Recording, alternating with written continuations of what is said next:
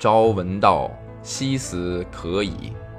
文道书社出品长篇小说《心》，作者夏目漱石。夏目漱石，一八六七年到一九一六年，是日本近代文学的奠基人，首屈一指的文学巨匠，在日本被称为国民大作家。他原名夏目金之助，笔名漱石。漱石一生著有两部文论、大量俳句、几百首汉诗、若干随笔和书信。但在文学上的最大贡献是他以十几部长篇小说和大批短篇小说竖起批判现实主义文学的丰碑，给后来的作家以深刻的启迪。夏目一生坚持对明治社会的批判态度，以他的具有个性鲜明的、丰富多彩的艺术才能，在日本近代文学史上占有重要的地位。长篇小说《心》发表于大正三年（一九一四年四月）。是夏目漱石后期代表作之一。他长期受胃溃疡的折磨。明治四十三年（一九一零年），在伊豆半岛的修善寺疗养期间，病情再度急转直下，引起胃痉挛，大量吐血不止，陷入不省人事的三十分钟死亡状态。经历了这场在死亡线上苦苦挣扎的体验，他一改原先排写式、游戏式的创作风格，从正面探求人生。着重人物的心理描写和分析，把笔锋直接转向剖析明治时代知识分子中利己主义者可恶、可悲、可叹的孤独内心世界。夏目漱石的代表小说《心》自发表以来，一直是日本中学生中最喜欢的文学作品之一。自1914年4月20日发表以来，由日本朝日新闻分110次再版。文道书社。冰凌演播。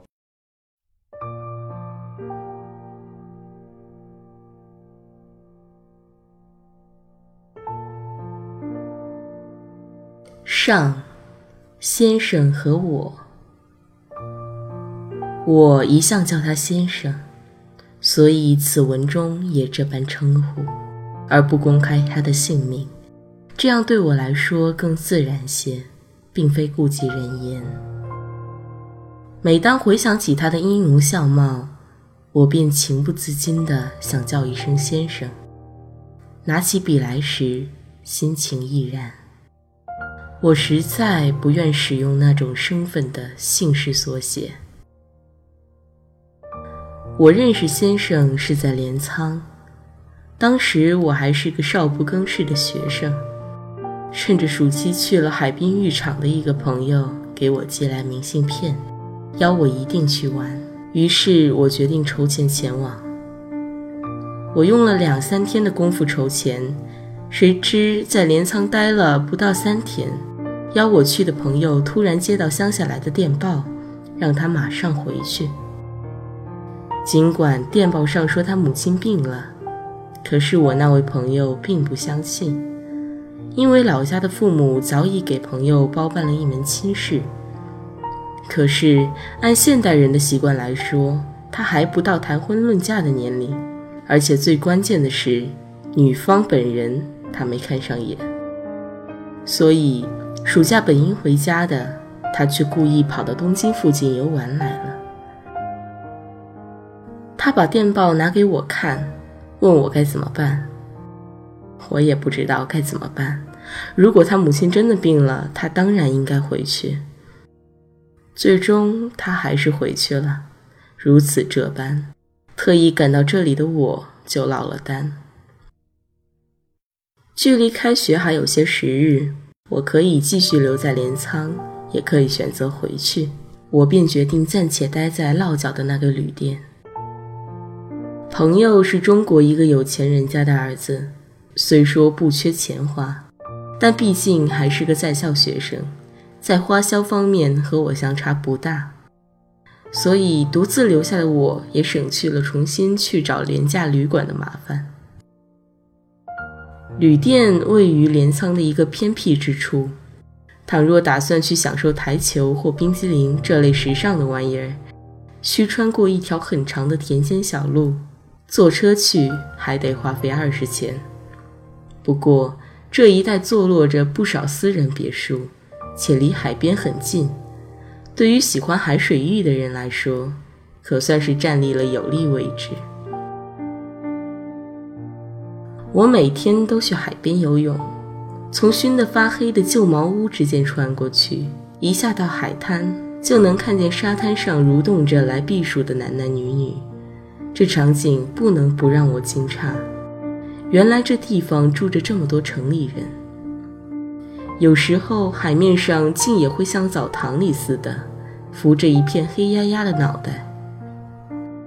我虽然孤零零一个人，但也融入了这喧闹嬉戏之中，或随意躺卧在沙滩上，或在水里蹦来跳去，任凭海浪拍打着膝头，倒也快活自在。我就是在这杂沓之中看到先生的。那时海边有两家茶座，自从我偶然去了其中一家，后来就习惯去那家了。与长谷那一带拥有大别墅的人不同，没有专用更衣棚的避暑客们就只有使用这种公共的更衣场所了。他们除了在这茶屋里喝茶休息之外，还在这里洗游泳衣、冲洗身上的海水、寄存帽子和雨伞等等。我虽然没有泳衣，但也担心自己的随身物品被偷窃，所以每次下海前都把衣物寄放在那家茶屋里。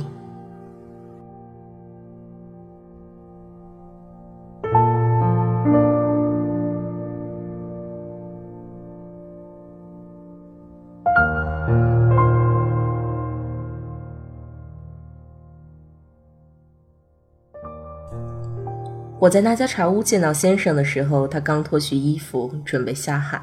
我当时正从水中走上来，风吹着湿淋淋的身子。我们之间隔着不少攒动的人头，若是没有碰到什么特殊情况，我可能会错过先生的。但是尽管海边那么多人，我又是那么懈怠，还是立刻发现了先生，只因为他是和一个外国人结伴来的。一进小茶屋，那个肤色异常白皙的西洋人便立刻引起了我的注意。他把身上穿着的日式浴衣脱下来，往长凳上一扔，抱着手臂，面朝大海站在那里。他身上除了我们平时穿的内裤外，什么衣服也没穿。这首先便让我觉得不可思议。两天前，我还去了有景之滨。在沙滩上长时间的观瞧外国人泡海水浴的情景，我坐在一个小沙丘上，旁边就是某旅馆的后门。在这段时间里，我看到许多男人海水浴后从海里走上岸来，并没有一个人露出身躯、胳膊和大腿，女人们更是将肉体遮掩起来，人们头上几乎都包着橡胶头巾。海面上浮动着一片深红色、藏蓝色或蓝色。对于刚刚目睹了这一景象的我来说，这位只穿了一条游泳裤、堂而皇之地站在大家面前的洋人，着实稀罕。过了一会儿，那个洋人扭头对自己身旁正弯腰捡东西的日本人说了一两句话。那个日本人捡起掉在沙滩上的毛巾，包在头上。两个人就向海边走去，那个日本人就是先生。出于好奇，我一直望着并肩走下海的两个人的背影。只见他们径直走进海水里，穿过远处礁石滩周围戏水的人群，走到较为开阔的地方后，两个人就游了起来。他们向远处游去，两个脑袋渐渐变小了。不久又游了回来，一直游到岸边。回到茶屋后，也不用井水冲洗，马上擦干身子，穿好衣服，匆匆离去了。他们走了之后，我仍然坐在长凳上，一边抽烟，一边呆呆地想着先生的事。我总觉得好像在哪里见过他，却怎么也想不起来是在什么时候、什么地方见过。那时候，与其说我是无忧无虑。不如说是百无聊赖，因此第二天，在估摸着有可能遇到先生的时间，我又特意去了那家茶屋。没有见到那个洋人，只有先生一个人戴着草帽来了。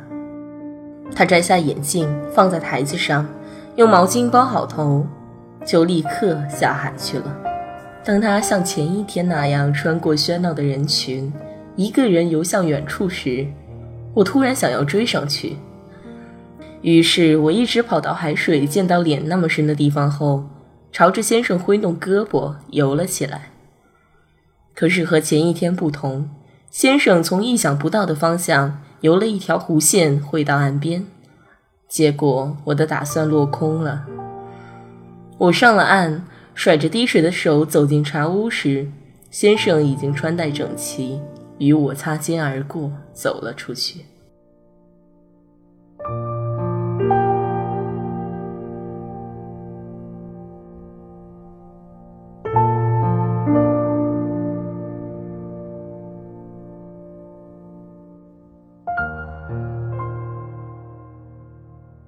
第二天，我于同一时间来到海边，又遇见了先生。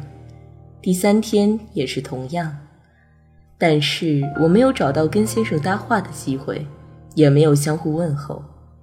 而且看先生的做派，似乎不喜欢交际，他总是定时定点、颇有规律的超然来去，不论周遭多么热闹，似乎也丝毫引不起他的兴趣。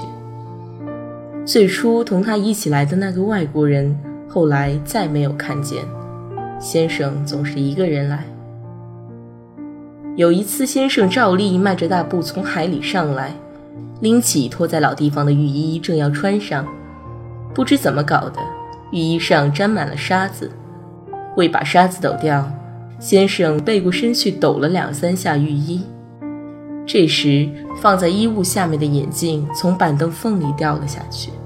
先生系好白底兰花浴衣的宽腰带后，像是发现眼镜丢了，便急忙在附近寻找起来。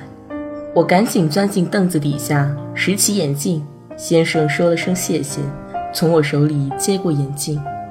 翌日，我跟在先生后面下了海，然后跟着他朝同一个方向游去。游出两百多米时，先生转过头来和我说话。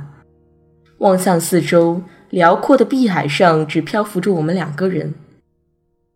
耀眼的阳光照射着目之所及的山山水水，我挥动充斥着自由与喜悦的臂膀，在水中飞快地游起来。先生突然停下来，仰面朝天地躺在波浪起伏的海面上。我也学着先生的样子躺在水面上。朗朗晴空，碧蓝如洗，阳光洒在我的脸上，我大声喊道：“好舒服啊！”过了一会儿，先生直起上身，恢复了泳姿，催促我说：“该回去了吧？”我身体比较壮实，本想在海里再玩一玩，可是先生这么一说，我立刻痛快地答应：“好，回去吧。”于是，我们又顺着原路游回了海边。从那以后，我就和先生成了好朋友，只是尚不知先生住在何处。又过了两天，记得是第三天的下午，我在茶屋遇到先生的时候，先生突然问我：“你打算在这里住很久吗？”我没有想过这个问题，一时间答不上来，便回答：“我也不知道。”可是看到先生在微笑，我突然觉得不好意思起来，不由得反问道：“先生呢？”这是我第一次叫他先生。那天晚上，我去了先生下榻的旅店，虽说是旅店，却不同于一般的旅店，那是一幢建在宽阔寺院内的别墅般的建筑物。我还了解到，住在那里的人并非先生的家眷。由于我老是先生先生的叫他。先生露出了苦笑，我解释说这是我对长辈的习惯叫法。当我向他打听前几天见过的洋人时，先生告诉我那个洋人性格古怪，现在已经不在镰仓了。闲聊一阵之后，先生说奇怪的是自己跟日本人都不大来往，却和那个外国人有来往。最后，我对先生说：“总觉得在哪里见过他，就是想不起来。那个时候，年轻的我暗中猜测，先生是不是也有着同我一样的感觉，所以对先生的回答满怀期待。但是先生沉吟片刻后说：“我不记得见过你，怕是认错了吧？”我竟感到有些失望。